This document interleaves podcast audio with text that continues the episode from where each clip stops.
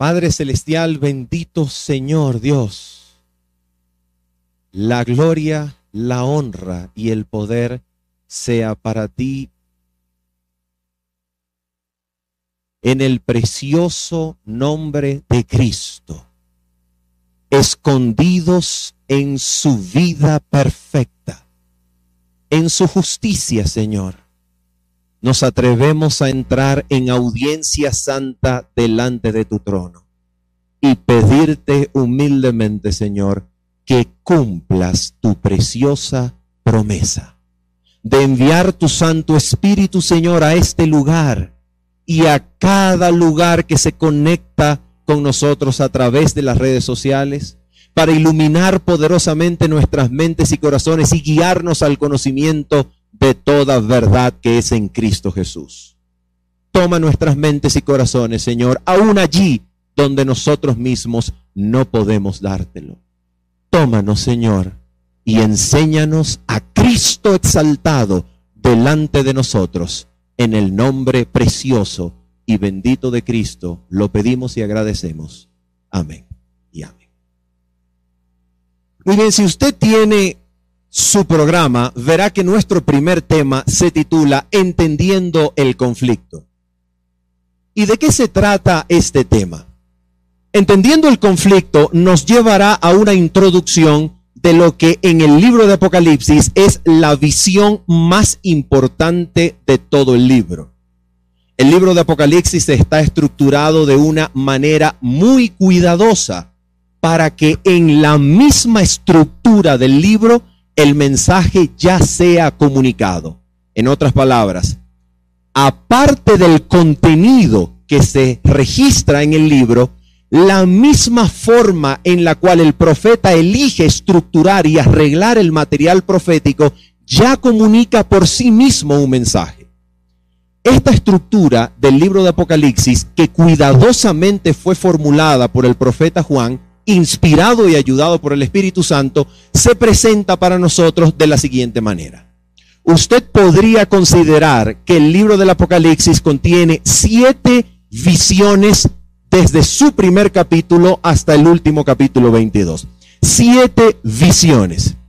Cada una de estas siete visiones, a su vez, está anticipada por una escena introductoria que tiene que ver con Cristo ministrando en un lugar del santuario.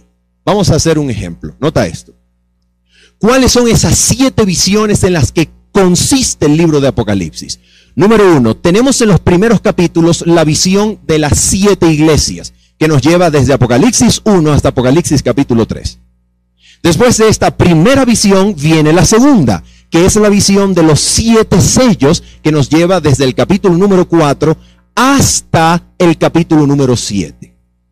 Después de la visión de los siete sellos viene la tercera visión del Apocalipsis, que son las siete trompetas que nos lleva desde el capítulo número 8 hasta el último versículo del capítulo número 11. Luego, la cuarta visión sería la visión más importante de todo el libro. ¿Y cómo lo sabemos? Ya lo vamos a mirar. La cuarta visión sería la visión del gran conflicto que nos lleva desde Apocalipsis 12 hasta Apocalipsis capítulo 14. Luego de esto viene la siguiente visión que es la visión de las siete plagas postreras. Luego de la visión de las siete plagas postreras viene la visión de la destrucción de los que destruyen la tierra, que nos lleva desde, siguiendo la visión de las siete plagas postreras, que nos lleva desde Apocalipsis 16 hasta Apocalipsis 18, la visión de la destrucción de los que destruyen la tierra nos llevaría desde Apocalipsis 19 a mitad del capítulo hasta el final del capítulo número 20. Luego la última de la visión es la visión de la nueva Jerusalén que desciende del cielo ataviada y preparada como una novia dispuesta para su marido. Cada una de estas siete visiones está estructurada mediante lo que se conoce en nuestro lenguaje teológico occidental como un arreglo estructural concéntrico. ¿Qué quiere decir eso? Muy fácil, que lo importante está en el medio. ¿Ok? Es un arreglo estructural concéntrico. Lo importante está en el medio. De tal manera que si usted tiene siete visiones y las coloca sobre la mesa, las primeras tres visiones son paralelas a las, a las últimas tres. Es decir, la primera visión sería paralela con la quinta, la segunda sería paralela con la sexta y la tercera sería paralela con la séptima, dejando sola para que se levante por encima de cualquier molde la cuarta visión, que es la visión que está en el centro, la visión del gran conflicto. Si a usted no le gusta el lenguaje teológico occidental de estructuración concéntrica, puede decir que al estilo hebreo Apocalipsis está estructurado cual candelabro hebreo, donde los primeros tres brazos son paralelos con los últimos tres y dejando el brazo solo del medio que tiene la visión más importante. Es un candelabro hebreo. Es la estructura del libro de Apocalipsis desde su sentido hebreo. ¿Por qué es importante conocer esto? Note por qué. ¿Cómo sabemos nosotros que la visión más importante del libro es la que se encuentra en el medio? La que hemos dicho que nos lleva desde Apocalipsis 12 al capítulo 14. ¿Cómo sabemos eso? Muy bien, lo sabemos por dos motivos cuidadosamente escogidos por el autor para comunicarnos el mensaje. ¿Cómo sabemos que Apocalipsis 12 al 14 es la parte más importante del libro? Lo sabemos por medio de dos argumentos. Número uno, cada una de las siete visiones está anticipada por una escena introductoria de santuario. Ejemplo, la visión de las siete iglesias está anticipada por una escena introductoria de santuario que presenta a Cristo ministrando sobre los candelabros en el templo. La segunda escena, perdón, la segunda visión, la de los siete sellos, presenta a Cristo en su escena introductoria ministrando en el trono de Dios cual sacerdote que ministra y cambia el pan de la presencia en la mesa del pan de la presencia en el lugar santo. Apocalipsis 4 y 5. La visión de las siete trompetas está anticipada por la visión del ángel, que significa Cristo ministrando el incienso en los primeros versículos de Apocalipsis capítulo número 8. Y la pregunta es, ¿y la cuarta visión? la visión del conflicto, ¿qué escena introductoria del santuario la anticipa? Apocalipsis capítulo 11, versículo número 19. Lea conmigo. Apocalipsis capítulo número 11, versículo 19. ¿Cuál es esta escena introductoria del santuario? Vamos a mirarla. Apocalipsis 11 y 19 nos dice, y el templo de Dios fue abierto en el cielo y el arca de su pacto se veía en el templo. Y hubo relámpagos, voces, truenos, un terremoto y grande granizo. Pregunta, en la escena introductoria de santuario, que anticipa la visión del gran conflicto de Apocalipsis 12 al 14, ¿dónde se encuentra Cristo ministrando en esta escena introductoria del santuario? Cristo se encuentra en relación con el lugar santísimo del santuario celestial, ministrando delante del arca de su pacto. En otras palabras, señoras y señores, de pasar de muebles que comunican ministerio continuo, diario, como son los candelabros, la mesa de los panes y finalmente el ofrecimiento del incienso que está delante o ante el velo en el altar del incienso, de pasar del ministerio diario y continuo, Apocalipsis 11, 19 nos lleva al ministerio anual del santuario celestial. Así que, cuando usted y yo nos disponemos a leer la visión del conflicto de Apocalipsis 12 al 14, estamos dentro del lugar santísimo del santuario celestial, como quien ha transcurrido del ministerio continuo y diario al ministerio anual, en donde una vez Jesucristo entraría para iniciar la última y más importante etapa de todo el plan de salvación, la limpieza del santuario. ¿Y cuál es la segunda forma de saber que Apocalipsis 12 al 14 es la parte más importante del libro? Tenemos otra forma de explicarlo. ¿Y cuál es esa forma? En Apocalipsis capítulo número 4, Juan recibe la orden de subir y entrar por una puerta que se le abriría que lo llevaría a ser testigo presencial de la adoración celestial alrededor del trono de Dios. Apocalipsis 4. En Apocalipsis 4 se nos presenta a uno sentado en el trono y en Apocalipsis 5 se nos presenta al cielo en llanto, ansiedad y expectación, porque no había ni uno solo digno de abrir el libro que estaba en la mano derecha del que estaba sentado en el trono, ni digno de tomarlo ni de leerlo. Pero Apocalipsis 5 nos presenta que el león de la tribu de Judá, el cordero de Dios como inmolado, había vencido y se había hecho digno de tomar el libro de la mano derecha del que estaba sentado en el trono para tomarlo y leerlo. Ese libro comienza a abrirse en el capítulo número 6 y está sellado por siete sellos. No es un libro al estilo de un códice de la Edad Media, sino que es un rollo de pergamino. Así que para que el rollo sea abierto, usted tiene que quitarle los siete sellos. La visión de los siete sellos comienza y Cristo comienza a abrir sus sellos. Cuando abre el último sello, el séptimo, surge la visión de las siete trompetas y se nos dice que hasta que la última trompeta toque su sonido, se consumará el misterio de Dios que había estado oculto, tal como él se lo había revelado a sus siervos los profetas. Así que ese libro que Cristo toma de la mano derecha del que está sentado en el trono en Apocalipsis capítulo número 5, finalmente puede ser tomado y leído, pues fue abierto después de quitar cada sello, cuando la última de las trompetas suene, porque la última de las trompetas está contenida en el séptimo sello. Así que cuando está listo el libro para ser leído, cuando la última de las trompetas finalice. ¿Cuándo finaliza la última de las trompetas? Apocalipsis capítulo número 11. Versículo número 18. Apocalipsis capítulo 11. Vamos a leer para tener un mejor contexto desde el versículo número 15. Apocalipsis capítulo 11, versículo número 15. Dice así. El séptimo ángel tocó la trompeta y hubo grandes voces en el cielo que decían, los reinos del mundo han venido a ser de nuestro Señor y de su Cristo, y Él reinará por los siglos de los siglos. Ese versículo, ¿qué cosa está cumpliendo? Ese versículo está cumpliendo la función que quedó en expectativa en los capítulos 4 y 5. Porque cuando la última de las trompetas suena y Cristo puede leer el rollo del libro que está escrito por dentro y por fuera, entonces el reino de Dios está consumado y Cristo asume el reino del universo para reinar con justicia. Así que la lectura del libro nos lleva hasta qué parte del Apocalipsis para esperar a que sea leído.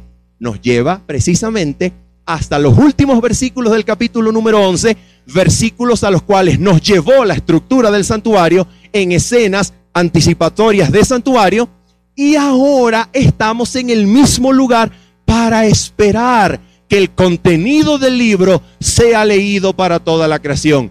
¿Qué contiene el libro? El libro contiene la revelación del conflicto de los siglos como se nos presenta en la visión del conflicto de Apocalipsis 12 al 14. En otras palabras, cuando usted lee Apocalipsis 12 al 14, ¿qué cosa está leyendo? Está leyendo la historia del conflicto de los siglos escrita en el libro que Cristo toma de la mano derecha del que está sentado en el trono. Historia que solo puede leer Él porque solo Él la puede consumar, solo Él la puede terminar, solo Él puede garantizar que lo que está escrito allí finalmente se cumpla. Así que cuando estamos en Apocalipsis 12 hasta el capítulo 14, ¿en qué parte de la Biblia estamos? No estamos en cualquier parte de las escrituras, queridos amigos. Estamos en lo que probablemente es la parte más importante de todo el libro del Apocalipsis y probablemente de toda la Biblia y cómo podemos finalmente convencernos de eso. ¿Qué dice Apocalipsis 12? ¿Qué dice Apocalipsis? Vamos a leerlo. Vamos a mirar lo que nos dice sus primeros versículos. Apocalipsis capítulo número 12, versículos 1 en adelante. Antes de leer estos versículos, permítame recordarles una vez más lo siguiente. ¿Dónde se están leyendo en el arreglo del libro de Apocalipsis y sus escenas introductorias de santuario? ¿Dónde se está leyendo esta visión del conflicto? ¿Dónde se está leyendo? Se está leyendo en el lugar santísimo del santuario celestial, delante del arca del pacto de Dios. ¿Por qué razón esta visión, que es la más importante del libro y de toda la Biblia, se lee y se abre delante del trono, delante del arca del pacto que Dios estableció? ¿Por qué razón? ¿Saben por qué? Porque de la misma manera como el santuario terrenal llegó a ser después de la muerte de Cristo un mensajero del antiguo pacto, el santuario celestial y el arca del pacto que reposa allá es un testimonio del pacto eterno. ¿Qué pacto es ese? Permítanme leer dos citas del Espíritu de Profecía para que ustedes sepan qué cosa tenemos en mente cuando decimos pacto eterno.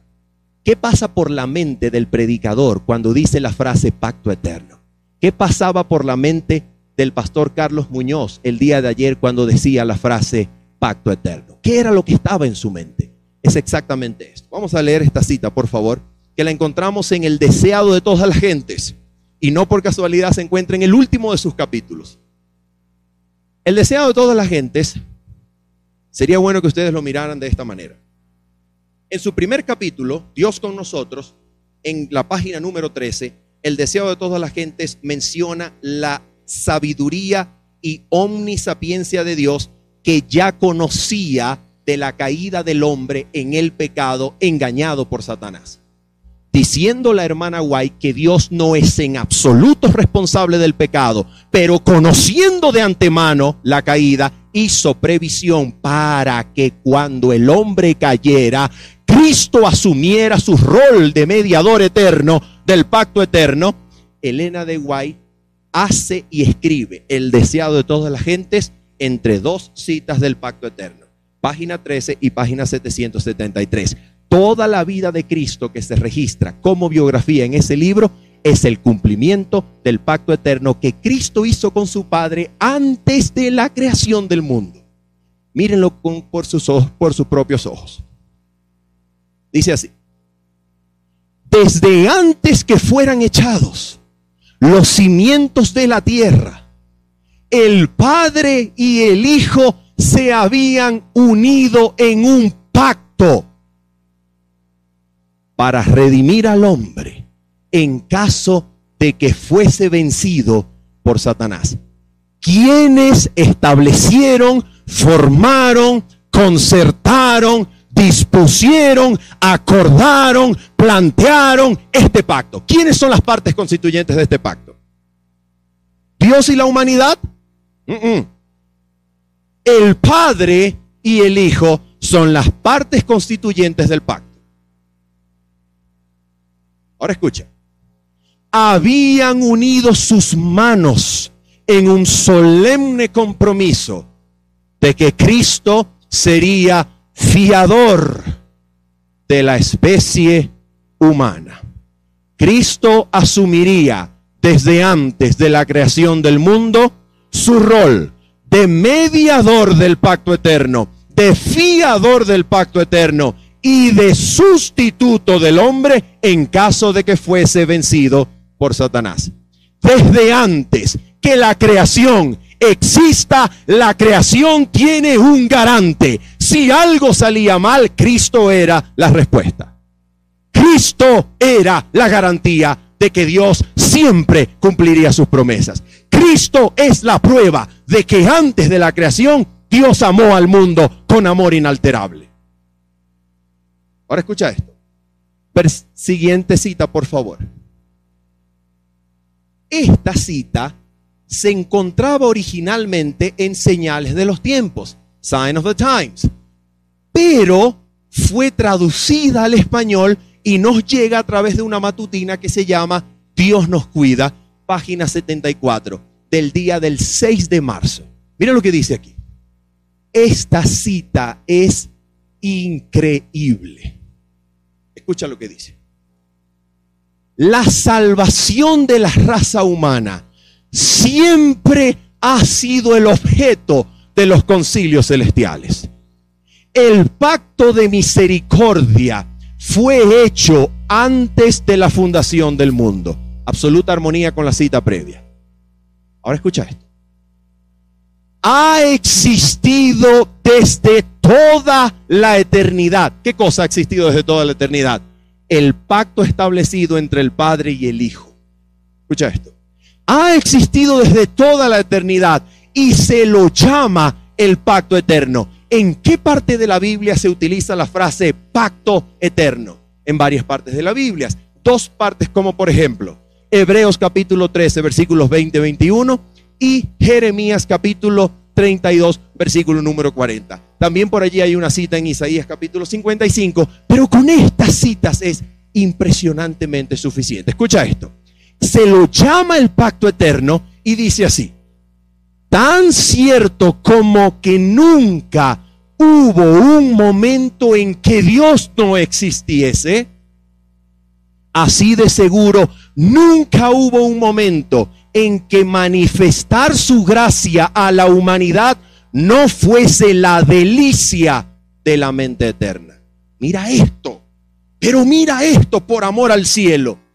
Salvarte es la delicia de Dios desde antes que fueses creado. ¿Y para qué se concertó antes de la creación? Para que la historia de la creación no anule el propósito eterno de amarte hasta lo sumo. Si fuiste amado, pensado antes de la creación, la historia de la creación no anula el propósito inalterable de Dios de amarte y comunicarte su gracia. Pero yo no soy digno. Es que no habías nacido cuando te amó. Es que yo no lo merezco. Es que no había sido creado cuando decidió salvarte. Pero ¿será que puede aceptarme conociendo mi historia? Es que decidió salvarte antes de la historia antes de que hubiese historia.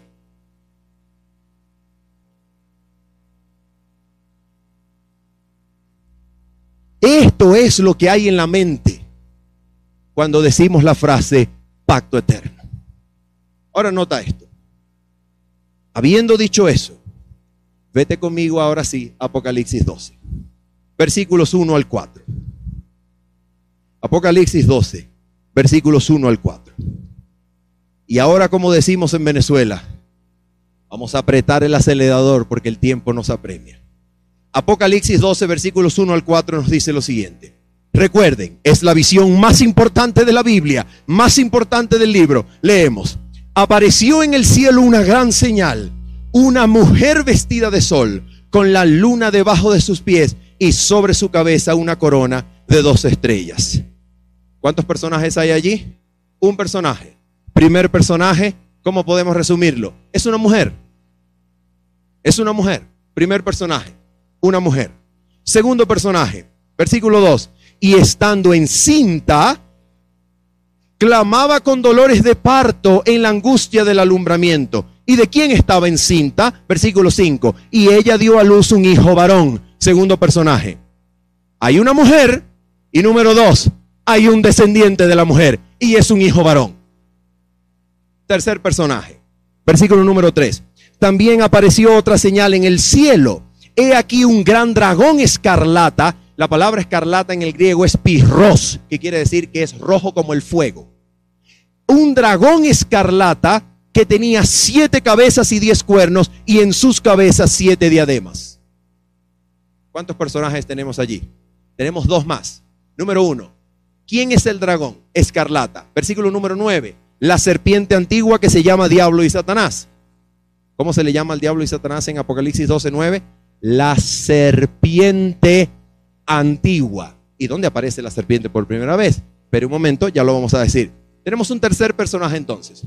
Tenemos a la mujer, tenemos a un descendiente varón y tenemos a el dragón, que es el diablo y Satanás, llamado serpiente antigua. Y tenemos a un cuarto personaje. ¿Quién es este cuarto personaje? Resulta que el dragón tiene soldados de a pie. Resulta que el dragón para llevar sus propósitos tiene siete cabezas y diez cuernos y en sus cabezas siete diademas. ¿Quiénes son esos? Son los poderes políticos, religiosos, humanos que Satanás utiliza y levanta en la humanidad y en su historia para llevar a cabo sus propósitos. ¿Cómo podemos llamarlos a ellos? Los descendientes de la serpiente. Cuatro personajes. Una mujer, un descendiente varón. Satanás, serpiente antigua. Y la descendencia o la simiente de Satanás. Les hago una pregunta. Estos cuatro personajes, ¿dónde aparecen por primera vez en la Biblia? ¿Y dónde aparecen una sola vez en toda la Biblia juntos en un pasaje de la Biblia? Génesis capítulo 3, versículo 15. ¿Se lo sabe? Vamos a buscarlo. Génesis capítulo 3, versículo 15.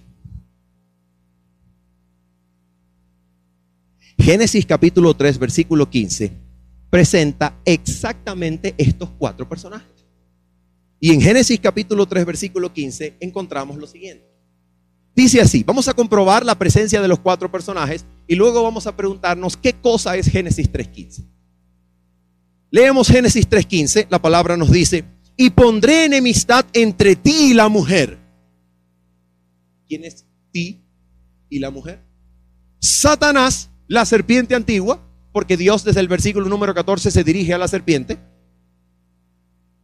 Enemistad pondré entre ti, la serpiente, y la mujer. Y luego dice, y entre tu simiente, la simiente de Satanás, y la simiente suya, el descendiente hijo varón de la mujer. Y termina diciendo el texto, esta debería decir este, porque en hebreo es un pronombre tercera persona del singular, masculino. Este te herirá en la cabeza y tú le herirás en el calcañar. Así que tenemos acá los cuatro personajes. Tenemos a la serpiente, tenemos a la mujer, tenemos la descendencia de la serpiente y tenemos el descendiente de la mujer. Pregunto, ¿qué cosa es Génesis 3.15? ¿Qué es Génesis 3.15? Nota esto. A Génesis 3.15 se le llama el protoevangelio. La primera vez que se anuncia el evangelio en las Sagradas Escrituras. Génesis 3.15 es la primera manifestación de la promesa de salvación para la humanidad dada por Dios en el contexto del conflicto que acaba de incluir a la tierra con Satanás por un lado y Dios por el otro. Cuando Dios le habla a Satanás en Génesis 3:15, Dios promete crear enemistad entre la humanidad y Satanás. ¿Qué cosa es Génesis 3.15? Léalo conmigo, por favor. Siguiente cita. Sería la tercera cita. ¿Qué es Génesis 3.15? Léalo por sus propios ojos. Dice lo siguiente. La cita del espíritu de profecía que se encuentra en Patriarcas y Profetas, página 340. Patriarcas y Profetas, página 340. ¿La podemos proyectar? Vamos a leerla. Página 340 de Patriarcas y Profetas. Dice lo siguiente. Sé como una piña. No, mentira. Muy bien, dice así. Así. No. A ver. Sí, está. Escuchen esto. Así como la Biblia presenta dos leyes, una inmutable y eterna, la otra provisional y temporaria, así también hay dos pactos. Ahora escuche esto, por favor. El pacto de la gracia. ¿Cómo se le llamaba al pacto eterno en la cita Dios nos cuida? La página 74 se le llamaba el pacto de la misericordia. Y tanto en la Biblia como el espíritu de profecía, gracia y misericordia son términos equivalentes. Ejemplo, Éxodo capítulo 34, versículo 6, Dios grande en misericordia y verdad Juan capítulo, 14, Juan capítulo 1, versículo 14, y vimos su gloria, gloria como del unigénito del Padre, lleno de, no dice misericordia y verdad, dice gracia y verdad, pero es exactamente una alusión a Éxodo 34, 6. Lo que está diciendo el pasaje es que en Cristo vemos la gloria que Moisés contempló solo de espaldas, pero ahora en Cristo la vemos de cara a cara, para que de gloria en gloria, contemplando la misma imagen, seamos transformados a la misma imagen por el Espíritu del Señor. Ese es el pacto eterno. Ahora escucha esto. Dice así. El pacto de la gracia se estableció primeramente con el hombre en el Edén. ¿Ah? A ver, un momento. ¿No era que el pacto de la gracia se había establecido antes de la creación del mundo? Oh sí, lo que tenemos aquí es la primera manifestación de ese pacto escondido en los concilios celestiales dados a oídos de la humanidad. Y mira lo que dice. El pacto de la gracia se estableció primeramente con el hombre en el Edén. ¿Cuándo? Cuando después de la caída se dio la promesa divina. ¿Qué se dio? ¿Qué se dio al ser humano? La promesa divina. ¿De qué? Escucha. La promesa divina de que la simiente de la mujer herirá a la serpiente en la cabeza. Pregunto, Génesis 3.15, ¿es ese versículo al que el Espíritu de Profecía hace alusión, sí o no? Es exactamente el versículo. Así que, ¿qué cosa es Génesis 3.15? Génesis 3.15, de acuerdo con la cita, es la primera manifestación del pacto eterno dado a oídos de la humanidad. Escucha esto. Este pacto puso al alcance de todos los hombres. ¿Qué pone al alcance de todos los hombres? A ver, ¿qué pone?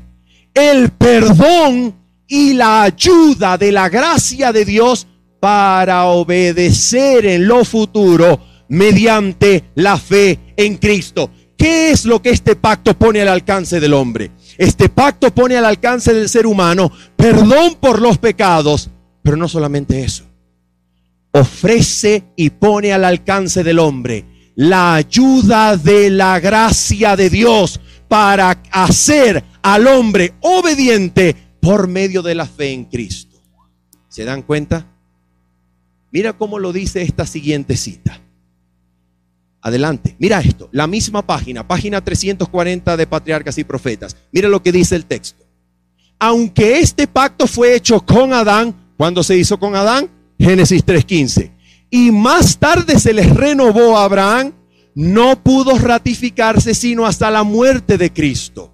Existió en virtud de la promesa de Dios desde que se indicó por primera vez la posibilidad de la redención. Génesis 3.15. Y ahora mira esto.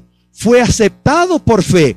No obstante, cuando Cristo lo ratificó, fue llamado el pacto nuevo. Pregunto, ¿qué nos quiere decir la cita? Que el pacto eterno es uno y el mismo que el pacto nuevo. El pacto eterno y el pacto nuevo son una y la misma cosa se le llama pacto nuevo porque fue ratificado por la sangre de Cristo en una ocasión histórica posterior al pacto realizado en el Sinaí. Se le llama nuevo por eso, pero es exactamente el mismo pacto que ha estado siempre en la mente eterna de Dios. Es el mismo pacto que se hizo entre el Padre y Cristo desde antes de la fundación del mundo, manifestado a Adán en Génesis 3.15, renovado con Abraham y ahora ratificado por Cristo en la cruz. Es el pacto eterno. Ahora mira esto.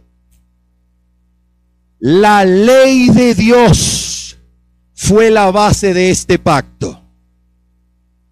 ¿Qué era? Y ahora por favor presten toda la atención. Porque ahora el espíritu de profecía nos va a decir cuál es el propósito del pacto eterno. ¿Cuál es el propósito que busca conseguir este pacto entre el Padre y su Hijo? Mira cuál es el, el propósito. ¿Qué era? sencillamente, está definiendo el pacto, está definiendo el pacto, que era sencillamente un arreglo entre quién, entre el Padre y el Hijo, un arreglo para restituir al hombre a la armonía con la voluntad divina, para colocarlo en condición de poder obedecer la ley de Dios. ¿Qué nos dice la cita? La cita nos dice que cuando el hombre pecó, en Génesis capítulo número 3. Y el pecado llegó a dominar toda su naturaleza y toda su vida. De allí en adelante, como lo declara la página 40 de Patriarcas y Profetas, el hombre no podía obedecer a Dios porque ahora su naturaleza se había degradado. Satanás había encontrado una nueva forma y más fácil acceso a ellos y no podían obedecer a Dios en el futuro. Pero cuando Dios le habla a la serpiente en Génesis 3:15 y le dice, enemistad pondré, Dios está prometiendo que todo lo que la serpiente quiso hacer con el pecado en la humanidad, Cristo le pone fin. Cristo está prometiendo en Génesis 3:15 que el dominio de Satanás sobre la humanidad llegaría a su fin. El pacto eterno manifestado en Génesis 3:15 es una promesa de que allí donde la amistad y la armonía se formó entre el corazón del hombre y el enemigo de Dios, Dios volverá a poner hostilidad y enemistad. El hombre no será para siempre esclavo de Satanás. Dios lo librará y por el poder de Cristo pondrá enemistad en el corazón donde una vez hubo simpatía por Satanás.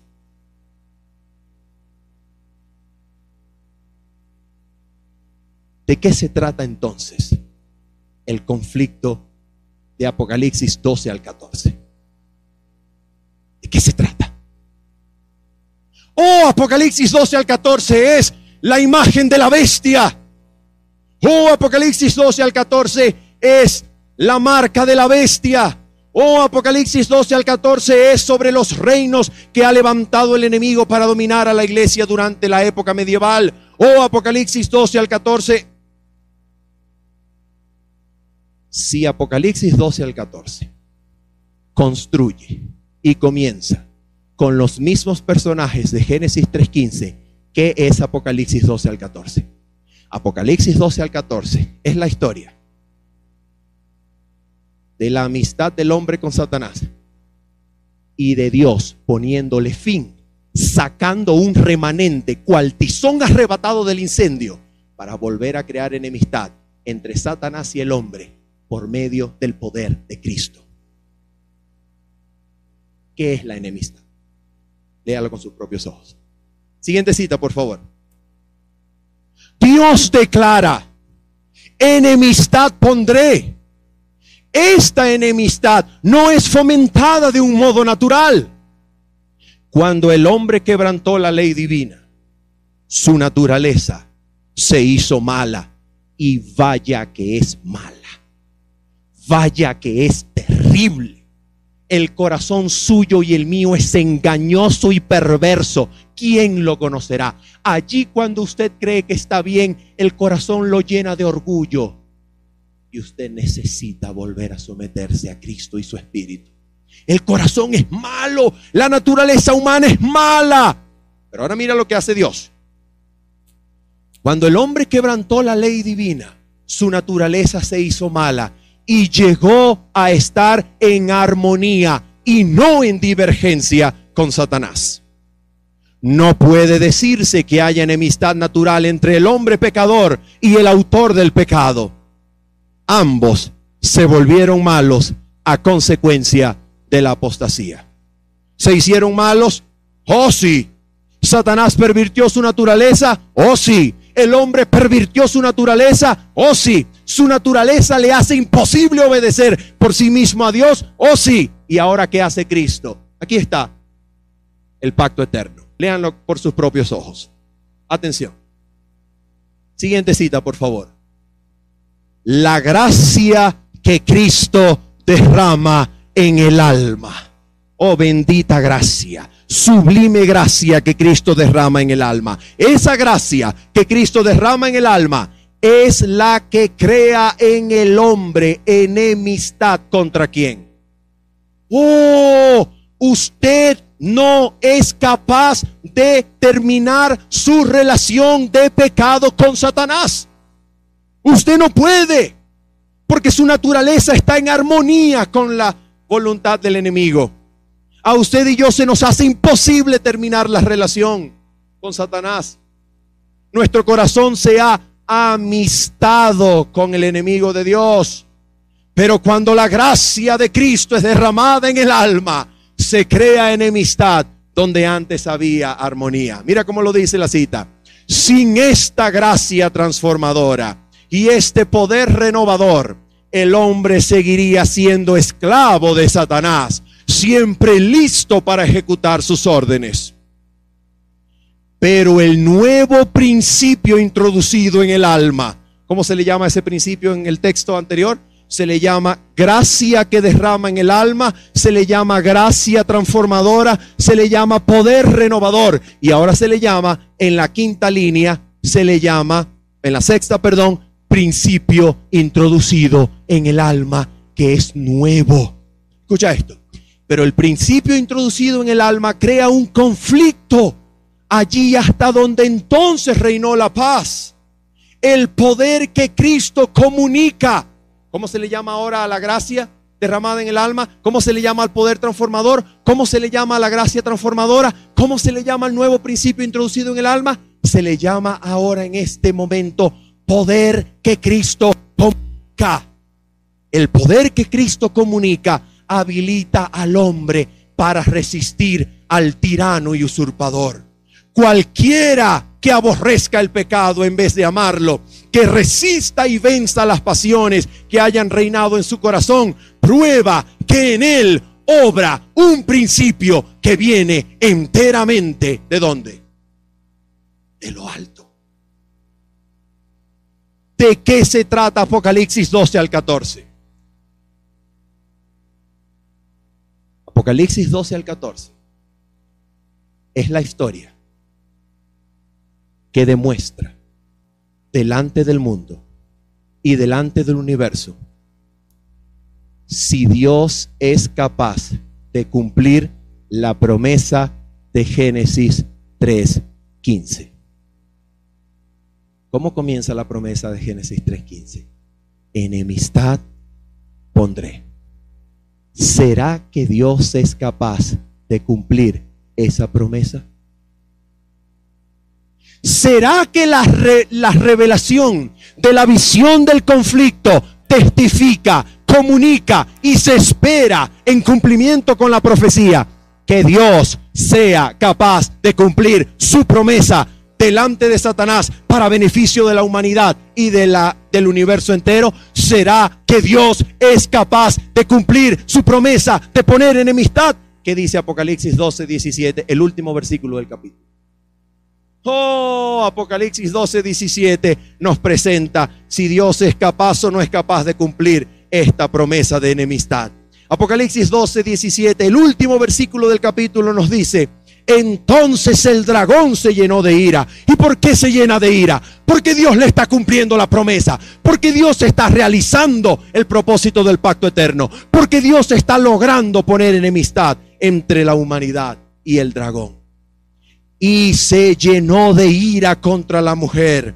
Y se fue a hacer guerra contra el resto de la descendencia de ella. ¿Quién es esta descendencia? Los que guardan los mandamientos de Dios y tienen el testimonio de Jesús. ¿Es capaz Dios de cumplir la promesa de Génesis 3.15? Oh sí. ¿Y cuál es esa enemistad? Que Dios al final de la historia es capaz de ejecutar el propósito oculto en el pacto eterno. Volver a poner al hombre en la condición de obedecer la ley divina de nuevo. Dios cumplirá su promesa. Dios le cumple al universo su lealtad.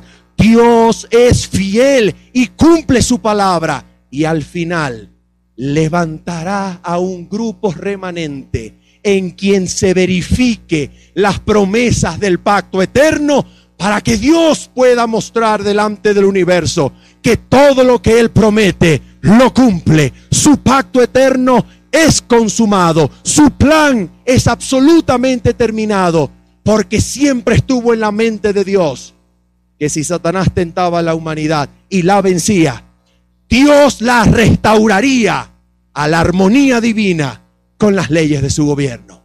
Dios cumplirá su pacto eterno en ti. ¿Y qué debes hacer? El espíritu del pacto, el tercer tema, nos va a decir qué está en tu poder hacer. para que Dios cumpla su promesa para ti. La promesa que hizo delante del universo de que en Cristo serías devuelto a su armonía con su eterna ley. Él siempre cumple y Él lo hará contigo si tan solo no te opones. Señor y Padre Celestial, anhelamos ser vasijas vacías en tus manos para ser llenos de Cristo. Porque solo su gracia, solo su poder nos hará enemigos de Satanás y del pecado que tanto mal nos ha hecho. No podemos terminar la relación armónica que en nuestro corazón ha existido, Señor, con Satanás. No podemos terminar esa relación. En nuestra humanidad somos débiles y malos. Pero en Cristo, Señor, has prometido comunicarnos tu gracia. Y queremos que ese poder que es Cristo nos levante del polvo de la tierra y cumpla en nosotros la promesa del pacto eterno, Señor. Devuélvenos a un corazón en armonía con tu voluntad, un corazón que se deleite en obedecerte, Señor. Un corazón que al obrar tan solo siga los impulsos que tú has colocado allí, Señor. Obra, Señor, obra. Danos a Cristo y que Cristo nos haga obedientes. En el nombre precioso de Jesús lo agradecemos y lo hemos pedido. Amén. This media was brought to you by Audioverse, a website dedicated to spreading God's Word through free sermon audio and much more. If you would like to know more about Audioverse, or if you would like to listen to more sermons, please visit www.audioverse.org.